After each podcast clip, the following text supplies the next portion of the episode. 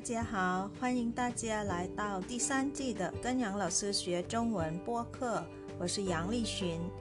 这季的中文课是专门为初级和中级学习汉语的听众朋友们设计的。初级课程是每周六更新一次，而中级课程是每周日更新一次。สวัสดีค่ะทุกคนขอต้อนรับเข้าสู่เรียนจีนกับหยางเราซื้อพอดแคสต์ซีซั่น3ค่ะ ดิฉันหยางลี่ชินมาพบกับทุกท่านเช่นเคยค่ะ บทเรียนภาษาจีนของซีซั่นนี้นะคะ ออกแบบมาเพื่อเพื่อนผู้ฟังทุกท่าน ที่เรียนจีนในระดับต้นและระดับกลางค่ะ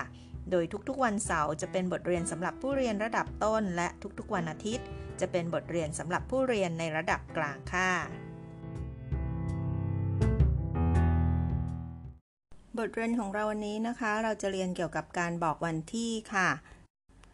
เรื่องของวันที่นะคะจะต้องมีเกี่ยวเนื่องกับตัวเลขเป็นภาษาจีนด้วยนะคะ คนไหนที่ยังไม่คล่องในการนับเลขภาษาจีนเราซื้อแนะนำให้ย้อนกลับไปดูที่บทเรียนระดับต้นบทที่ 10 กันก่อนนะคะ แล้วค่อยกลับมาดูบทนี้กันต่อค่ะ ส่วนคนไหนที่คล่องแล้วนะคะ เราไปดูกันเลยค่ะว่าจะบอกว่าวันนี้เป็นวันที่เท่าไหร่เป็นภาษาจีนนะคะ แล้วก็เป็นวันอะไรวันจันทร์อังคารพุธพฤหัสศุกร์เสาร์อาทิตย์จะพูดเป็นจีนว่ายังไงนะคะ พร้อมแล้วนะคะ ยิ้มหวานวานและไปเข้าห้องเรียนระดับต้นเสาร์นี้กันนะคะ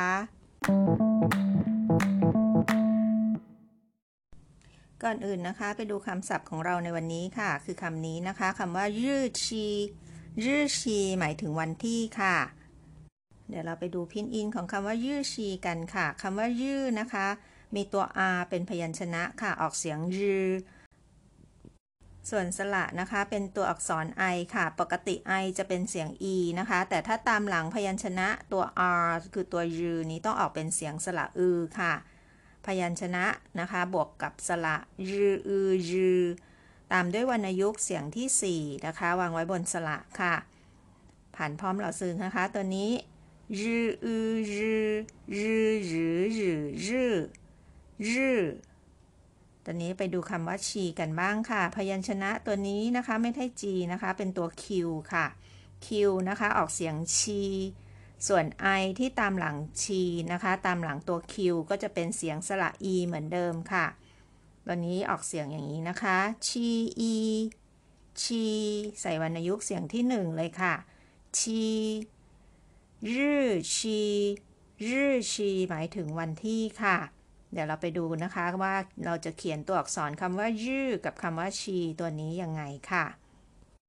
คำว่ายื้อนะคะ เขียนง่าย ๆ ค่ะ มีด้วยกัน 4 ขีดด้วยกันนะคะ เป็นสี่เหลี่ยมค่ะเราก็วาดกรอบสี่เหลี่ยมก่อนนะคะ แล้วก็ใส่ข้างในแล้วค่อยปิดตัวสี่เหลี่ยมค่ะ แบบนี้นะคะ 1 2 3 แล้วก็ 4 แบบนี้ค่ะยื้อนะคะ ส่วนคำว่าชีตัวนี้นะคะมี 12 ขีดค่ะ ดูดีๆนะคะ ค่อนข้างซับซ้อนนิดนึงสำหรับคนที่ไม่เคยเขียนตัวอักษรจีนนะคะ แต่ถ้าคนที่เขียนแล้วบ่อยๆ เนี่ยมองไปก็จะรู้เลยนะคะ ว่าควรจะลากเส้นไหนมาก่อน แล้วก็อันดับต่อไปควรจะเป็นเส้นไหนนะคะอะละค่ะ เดี๋ยวเราค่อยๆ มาดูกันก่อนนะคะ แล้วค่อยฝึกเขียนค่ะคำว่าชีเริ่มต้นด้วยเส้นขวางอันนี้ก่อนนะคะ แล้วก็เส้นลงมาสองข้าง คล้ายๆ บันไดนะคะ แล้วก็เติมขั้นบันไดให้ค่ะ 2 เส้นนะคะแล้วก็ปิดท้ายตัวบันไดตัวนี้ค่ะ จากนั้นค่อยมาที่ส่วนข้างล่าง แล้วก็ข้างขวาอีกทีหนึ่งนะคะ จะเห็นว่านี่คือส่วนทางซ้ายนะคะ เสร็จแล้วไปดูส่วนทางขวาค่ะ อันดับที่ 9 นะคะ เส้นที่ 9 คือเส้นนี้ค่ะ แล้วก็เส้นที่ 10 11 แล้วก็ 12 ค่ะคำว่าชีนะคะ ถ้าใครยังจำไม่ได้ลองย้อนกลับไปดูอีกรอบหนึ่งนะคะ แล้วก็ฝึกเขียนตามลำดับตามนี้ค่ะ คำว่ายื้อชีหมายถึงวันที่นะคะ เดี๋ยวเรากลับมาดูคำศัพท์ของวันนี้นะคะ พร้อมเรียนการบอกวันเดือนปีกันค่ะเชิงสือคำศัพท์ของเราในวันนี้ค่ะ มีทั้งหมด 9คำนะคะ ไปดูคำแรกกันก่อนค่ะคำแรกนะคะ เป็นตัวเลขค่ะ เราเรียนนับ1ถึง10 ไปแล้วนะคะตอนนี้เรามาดูอีกคำหนึ่งค่ะ ตัวเลขอีกตัวหนึ่งก็คือคำว่าหลิง หลิงตัวนี้หมายถึงศูนย์ค่ะ จะใช้ในการบอกปีนะคะ อย่างเช่นปี 2023 ก็จะต้องอ่านคำว่าหลิงอยู่ในนั้นด้วยค่ะตอนนี้ดูคำที่สองค่ะคำว่าปีนะคะ ภาษาจีนจะเรียกว่า เหนียนค่ะ เหนียน แปลว่าปีค่ะคำที่สามค่ะ ต่อด้วยเดือนนะคะ ก็คือคำว่าเยื่อเยื่อหมายถึงเดือน ส่วนคำที่สี่ถ้าพูดถึงวันนะคะ วันที่ต่างๆ เราจะใช้คำว่ายื่อค่ะยื่อตามหลังด้วยตัวเลขวันที่นะคะ อย่างเช่นถ้าเป็นวันที่หนึ่งเราก็บอกว่าอียื่อถ้าวันที่สองก็อ้อยื่ออย่างนี้เป็นต้นค่ะยื่อหมายถึงวันหรือว่าแปลว่าอีกอย่างหนึ่งของคำว่ายื่อนะคะ จะแปลว่าพระอาทิตย์ก็ได้ค่ะ ส่วนคำต่อไปค่ะคำที่ 5 6 และ 7 นะคะ ความหมายเดียวกันเลยค่ะทุกคน คือคำว่าสัปดาห์นะคะ เราจะบอกว่าซิงชีซิงชีจำตัวชีได้นะคะ ที่คำว่ายื่อชีไงคะ ที่เราเขียนไปนะคะ เป็นศัพท์ของเราวันนี้ค่ะ แต่คำว่าซิงชีนี้หมายถึงสัปดาห์ค่ะ แล้วก็มีอีกคำหนึ่งนะคะ ที่แปลว่าสัปดาห์เหมือนกัน ก็คือคำว่าโจ โจ หรือจะพูดว่าหลี่ป้ายก็ได้ค่ะ ทั้ง 3คำนี้นะคะ หมายถึงสัปดาห์ค่ะ ซิงชี โจ แล้วก็หลี่ป้าย คำถัดมานะคะคำว่าเทียนหมายถึงวันหรือว่าท้องฟ้าค่ะ ในการบอกวันที่นะคะคำว่าเทียนจะหมายถึงวันค่ะ และคำสุดท้ายค่ะคำว่าวันนี้ภาษาจีนเรียกว่า จินเทียน จินเทียน นี่ก็คือคำศัพท์ของเราทั้งหมดนะคะ ที่จำเป็นในการใช้บอกวันเดือนปีค่ะตอนนี้เราไปดูการบอกวันประจำสัปดาห์กันก่อนนะคะ การบอกวันประจำสัปดาห์แบบจีนนะคะ ก็ง่าย ๆค่ะ เราก็จะใช้คำว่าสัปดาห์นะคะ ที่เราเรียนไป 3คำเมื่อสักครู่นี้ใช่ไหมคะคำว่าซิงชีคำว่าโจ หรือคำว่าหลีป้ายมาบวกกับตัวเลขค่ะ ถ้าเป็นวันแรกของสัปดาห์นะคะ คนจีนจะเริ่มนับตั้งแต่วันจันทร์ เราก็จะใส่คำว่า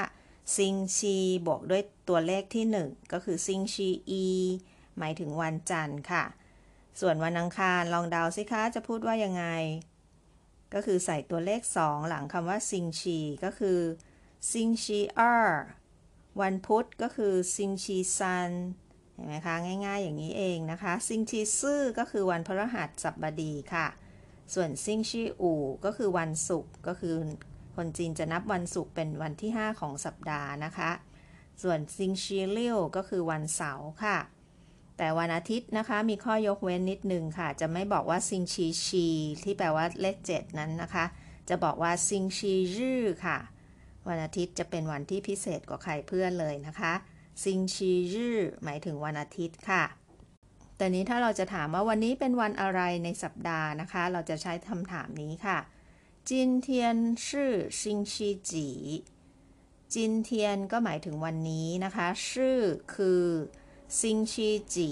จีแปลว่าเท่าไหร่ 星期几ก็หมายถึงว่า星期一หรือ星期二หรือ星期三อย่างเงี้ยนะคะแต่นี้ลองตอบคำถาม老师สิคะ วันนี้เป็นวันอะไร 今天是星期几 เวลาตอบตอบแบบนี้ค่ะ 今天是星期六 今天是星期六วันนี้เป็นวันเสาร์ค่ะ ถามว่าซิงชีจีเราก็บอกว่า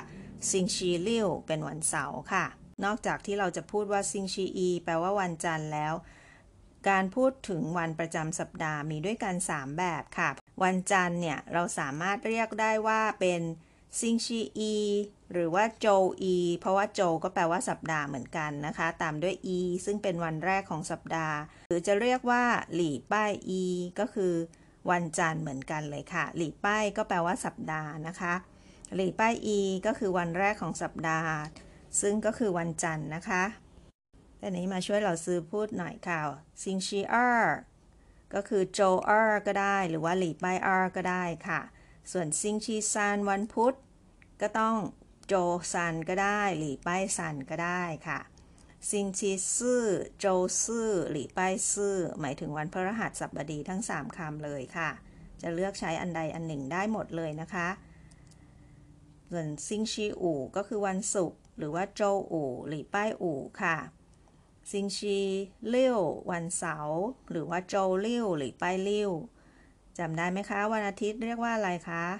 ไม่ใช่星期七 แต่ว่าเป็นซิงชีรื่อซิงชีรื่อหรือว่าโจรื่อหรือว่าหลี่ป้ายรื่อหมายถึงวันอาทิตย์ค่ะ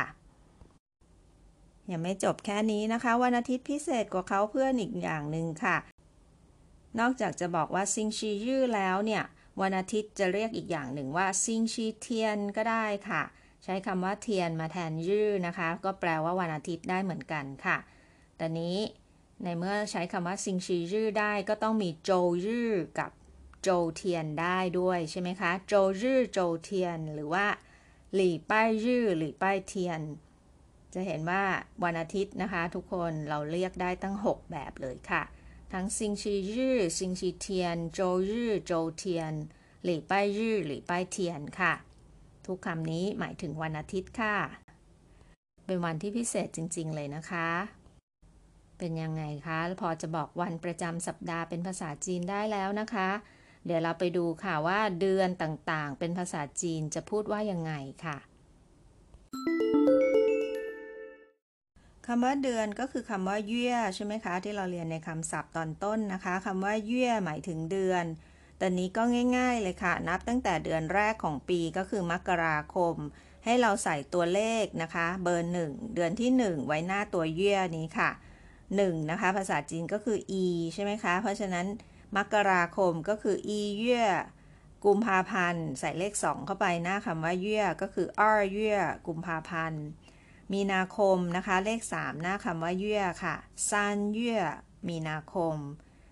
เมษายนก็คือซื่อเยื่อ พฤษภาคม อู่เยื่อ มิถุนายนก็คือลิ้วเยื่อ ส่วนกรกฎานะคะก็คือชีเยื่อค่ะ สิงหาคม ปาเยื่อ จิวเยื่อก็คือกันยายนนะคะสือเยื่อตุลาคมเป็นเดือนที่ 10 ของปีนะคะ ซัมว่า 11 ก็คือสืออีเย่เดือนพฤศจิกายนค่ะ และเดือนสุดท้ายของปีนะคะ เดือนที่ 12 ก็คือสืออ้อเย่ธันวาคมค่ะ ง่ายๆแบบนี้นะคะตอนนี้เราซื้อให้ดูปฏิทินนี้ค่ะ เดือนนี้นะคะเราจะเรียกว่าอะไรเป็นภาษาจีนคะเดือนนี้ก็คือเดือนสิงหาคม เราเรียกว่าปาเย่ค่ะ ปาเย่เดือนสิงหาคมค่ะ แต่นี้ถ้าเราจะถามคำถามถึงวันที่นะคะ ว่าวันนี้วันที่เท่าไหร่เดือนอะไร ภาษาจีนจะถามว่าอย่างนี้ค่ะ今天是几月几日今天是几月几日จำคำว่าจีได้นะคะ ก็คือเท่าไหร่ หรือว่ากี่นั่นเองนะคะก็คือเป็นเดือนที่เท่าไหร่ เป็นวันที่เท่าไหร่今天是几月几日 ทุกคนลองดูปฏิทินข้างล่างนี้นะคะ ในภาพนี้ ถ้าเป็นวันที่ 25 ธันวาคมนะคะ คนจีนเขาจะต้องพูดเดือนขึ้นก่อนนะคะ เพราะฉะนั้นถ้าจะตอบอันนี้ก็คือ ถ้าตามจีนนะคะ จะต้องบอกว่าวันนี้เป็นเดือน 12 วันที่ 25 ค่ะ เดือน 12 ก็คือสืออ้าเย่ส่วนวันที่ 25 ก็คืออ้าสืออู่ค่ะ อาสือก็คือ 20 บวกอูเข้าไปนะคะ บวก 5 เข้าไปก็คือ 25 ค่ะ ตามด้วยคำว่ายืนะคะ แปลว่าวันค่ะ เพราะฉะนั้น 25ธันวา ก็จะต้องพูดว่า12月25日เดือน 12 วันที่ 25 แบบนี้นะคะ เดี๋ยวเราลองไปดูอีกตัวอย่างหนึ่งค่ะจินเทียนชื่อจีเย่จีรื้วันนี้วันที่เท่าไหร่ ดูจากปฏิทินนะคะ 31 ตุลาคมเราก็ต้อง เอาเดือนขึ้นก่อนก็คือสือเย่สามสิบเอ็ดซันสืออียื้อค่ะ แบบนี้ค่ะสือเย่ซันสืออียื้อวันที่ 31 ตุลาคมค่ะเป็นไงคะ พอจะบอกวันที่เป็นจีนได้หรือยังนะคะ อย่าลืมนะคะ ต้องเริ่มจากเดือนก่อน แล้วค่อยตามด้วยวันที่ค่ะตอนนี้เราไปดูการเขียนวันที่แบบเต็มๆ เป็นภาษาจีนกันนะคะ ดูที่ปฏิทินนี้นะคะ อันนี้เป็นปฏิทินของปีที่แล้วนะคะ 2022 ค่ะ เดือนธันวาคมนะคะดูที่วันที่นี้นะคะ วันที่ 5 ธันวาคม ปี 2022 ตรงกับวันจันทร์นะคะ ถ้าทุกคนดูดีๆนะคะ จะเห็นเลข 1 ข้างบนนะคะ บนตัว 05 นะคะ มี e ตัวนั้นหมายถึงซิงชีอีก็คือวันจันทร์นั่นเองนะคะ นี่คือปฏิทินแบบจีนค่ะ ดังนี้ถ้าเราจะบอกวันที่อันนี้นะคะ คนจีนต้องขึ้นต้นด้วยปีก่อนนะคะ จะพูดแบบนี้ค่ะเออหลิงเออเออเหนียนก็คือปี 2022 เดือนธันวานะคะ ตามด้วยเดือนก่อนอ่าชื่ออ้าเย่เดือนธันวาคมนะคะ หรือเดือน 12 นั่นเองค่ะ ถ้าแปลตรงตัวอักษรนะคะ แล้วก็วันที่ 5 ก็คือ อู่ยื่อวันที่ 5 ค่ะ แล้วค่อยตามด้วยวันประจำสัปดาห์นั่นก็คือ ซิงชีอีวันจันทร์ค่ะ เพราะฉะนั้นนะคะ การบอกวันที่ตามในภาพตัวอย่างนี้นะคะ ก็จะเขียนแบบนี้ค่ะ二零二二年十二月五日星期一พอจะเข้าใจนะคะ การเขียนวันที่แบบจีนต้องขึ้นจากปี แล้วก็ตามด้วยเดือนแล้วก็วัน และตามด้วยวันประจำสัปดาห์สุดท้ายสุดเลยค่ะ บทเรียนของเราวันนี้จบแค่นี้นะคะ เดี๋ยวเราลองมาทำแบบฝึกหัดเพื่อทบทวนดูนะคะ ว่าเราพอจะเข้าใจการบอกวันที่แบบจีนแล้วหรือยังนะคะ ลองตอบคำถามนี้ดูค่ะจินเทียนชื่อจีเย่จีรื่ออันนี้เราสื่อถามแค่ว่าเป็นเดือนอะไรแล้วก็วันที่เท่าไหร่นะคะจินเทียนชื่อจีเย่จีรื่ ในปฏิทินนี้นะคะ ก็คือวันที่ 27 มกราคม ต้องขึ้นต้นด้วยเดือนมกราก่อน เดือนมกราภาษาจีนจะเรียกว่าอีเย่ส่วนวันที่ 27 ก็คือ二十七日คำตอบของข้อนี้ค่ะอีเย่二十七日27 มกราคมค่ะแต่นี้เราไปลองเป็นวันที่บ้างนะคะ วันที่แบบเต็มๆ ค่ะ วันพระรหัสบดีที่ 22 มิถุนายน 2566 ค่ะ ลองพอสตรงนี้แล้วก็ลองเขียนคำตอบลงในกระดาษก่อนนะคะ แล้วค่อยมาดูเฉลยต่อค่ะเราซื้อจะเฉลยแล้วนะคะ ในปี 2566 นั้นคือปีพศตามแบบไทยนะคะ แต่ของจีนเขาจะใช้เป็นปีคศค่ะ เพราะฉะนั้นนะคะแทนที่เราจะใช้ 2566 เป็นปีเลย เราก็ต้องแปลงมาเป็นคศ 2023 ก่อนค่ะ ปีนี้นะคะ ขึ้นต้นด้วยปีก่อนนะคะเออหลิงอร์ซันเนียน มิถุนายนก็คือลิ่วเย่วันที่ 22อร์ชืออร์ยืและตามด้วยวันพระหัสบดีก็คือซิงชีซื่อค่ะ ถูกไหมคะที่ทำไป เดี๋ยวเราลองมาดูแบบฝึกหัดที่ 2 ดูค่ะ ถ้าเป็นวันอาทิตย์ที่ 1 ตุลาคม 2566 เราจะพูดว่ายังไงคะ หยุดแล้วเขียนคำตอบก่อนดูเฉลยนะคะ เราซื้อเฉลยแล้วค่ะ ก็จะบอกว่า2023年10月1日星期日จำได้นะคะ วันอาทิตย์ก็คือซิงชียืหรือจะบอกว่าซิงชีเทียนก็ได้นะคะ คนไหนที่เขียนซิงชีเทียน ไม่ผิดค่ะ วันอาทิตย์ได้นะคะ ใครจะเขียนโจเทียนโจยื่ก็ได้ หรือว่าหลีป้ายเทียนหลีป้ายยื่ก็ได้ค่ะ ถือว่าถูกหมดนะคะอ่า二零二三年十月一日星期日ก็คือ วันอาทิตย์ที่ 1 ตุลาคม 2566 หรือว่าปีคศ 2023 ค่ะ อันนี้นะคะ เวลาเราแปลวันที่ของจีนให้เราแปลจากข้างหลังมาข้างหน้าค่ะ เดี๋ยวเราไปทบทวนคำศัพท์วันนี้อีกรอบหนึ่งค่ะ ก่อนจากกันค่ะคำว่ายือชีเป็นศัพท์หลักของเราในวันนี้นะคะ อ่านตามเหล่าซื้อค่ะยือชียือชียือชีวันที่ค่ะตอนนี้ทุกคนตอบเหล่าซื้อด้วยนะคะว่า今天是几月几日星期几 今天是几月几日星期几อันนี้ถามทั้งวันประจำสัปดาห์ แล้วก็ทั้งเดือนอะไรวันที่เท่าไหร่เลยนะคะ วันนี้เป็นวันเดือนปีอะไรแล้วก็เป็นวันอะไรค่ะคำตอบก็คือหน้าแรกของ EP นี้นะคะจำได้ไหมคะ今天是二零二三年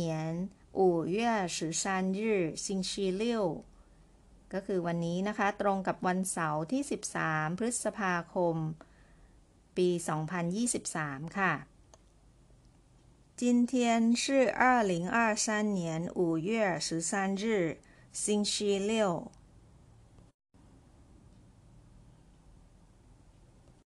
ก่อนจากกันไปนะคะ เราซื้อมีข่าวมาแจ้งให้ทราบค่ะ เรียนจีนกับหยางเราซื้อมีช่อง YouTube แล้วนะคะ เราซื้อใส่ลิงก์ไว้ให้ในช่องรายละเอียดของทุกๆ ตอนแล้วค่ะ ฝากกดไลค์ กดแชร์ กด subscribe แล้วก็กดกระดิ่งให้เราซื้อด้วยนะคะ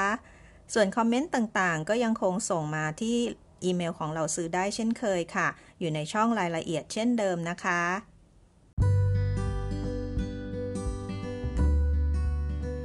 了，这就是今天的课了，感谢大家收听，跟杨老师学中文。我学习，我聪明，我快乐，耶！ฉันเรียน ฉันฉลาด ฉันมีความสุข เย้